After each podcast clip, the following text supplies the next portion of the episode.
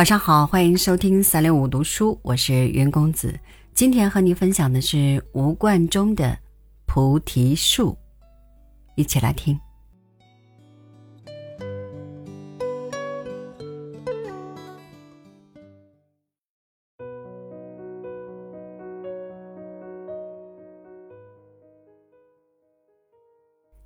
一方水土养一方人，此话已经不新鲜。全靠这公园养我们这方的老人和儿童。一位邻居指着我们楼群中的小公园，感慨地说：“我们这个公园长约数百米，宽约百米，布满高大的垂柳、雪松、槐树、泡桐及各种形态和色彩的丛丛灌木，到处缠绕着枝藤，点缀着花朵，既郁郁葱葱，又疏密掩映。”颇有山间丛林的氛围，四周的高楼因而被推向了遥远。林木花草引来老人，持手杖的，扶双拐的，坐轮椅的，驼了背仍艰难地独自迈步的，面壁似的面对松柏吸精气的。显然，老人们都在为生命的延续而挣扎。老太太们不爱走路。大都扎堆坐着聊天儿，个人的拐棍儿搁在一边，歪歪斜斜，像放下的武器。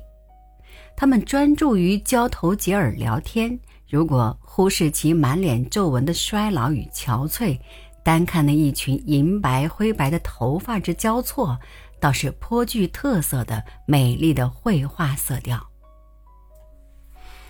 人过中年，就有各种疾病来叩门，因而。公园里中老年的锻炼队伍日益扩大，一群群、一组组在集体做各式各样的功，有摇臂拍掌的，有扭腰踢腿的，还有坐地朗诵的。公园里仅有三个类似袖珍广场的小空地，挤不下太多集体活动，因而我注意到，从清晨六点到九点之间，他们是轮班活动的。像深海到浅海的鱼群，各自固定在各自的时空定位里。中午前后，公园里很寂静，偶有骑自行车来相拥抱的情人在此找到他们的伊甸园。下午四点以后，虽仍有老人来漫步，但主要是婴幼儿的乐园了。各家的阿姨带着各家的孩子。孩子蹦跳穿梭，像一簇簇流动的花朵。有些婴儿尚躺在坐车里，婴儿的坐车往往与老人的轮椅狭路相遭遇。夏末秋初，树叶的颜色开始递变，带绿兼疏黄，残红隐现。地面洒落着细长的柳叶、扩大的桐叶，以及像桂花似的不知名的黄色碎点。统统织入树枝的网状投影里。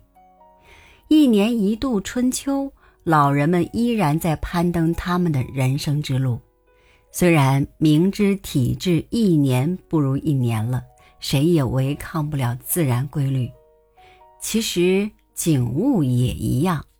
今年的春花秋叶已不是去年的他们。十年树木。这个公园的开辟不足十年，已森森然。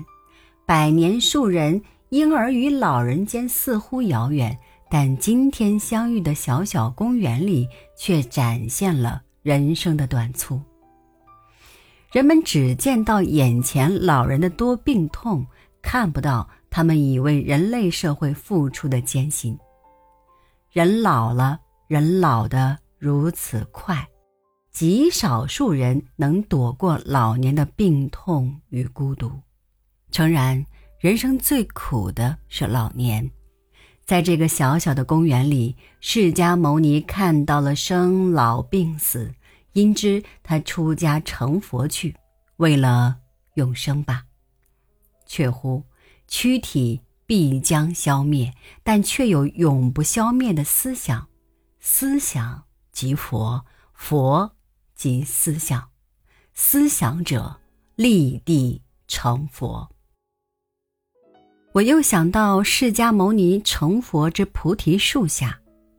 我先前没有见过菩提树，五十余年前经过西兰哥伦坡，像印度一般的民俗风貌。小贩卖点心有用菩提树叶包托的，我触景记下了感受。南国、古国、佛国、邋遢与乌黑。今日人间穷个不得了。哥伦坡犹如吉普的非洲一港口，无端向人讨来一片菩提叶。光阴似箭，今日自己也老了，被无情的岁月推入了老年的行列。无奈激情不肯老，适应不了老年生活规律，打牌、下棋、养鸟、种花都不能吸引我。到这公园来漫步，是等待成佛的唯一通道吗？我在此寻找菩提树，没有。有，发现棵棵都是菩提树，菩提树的根原来伸展在个人的心脏深处。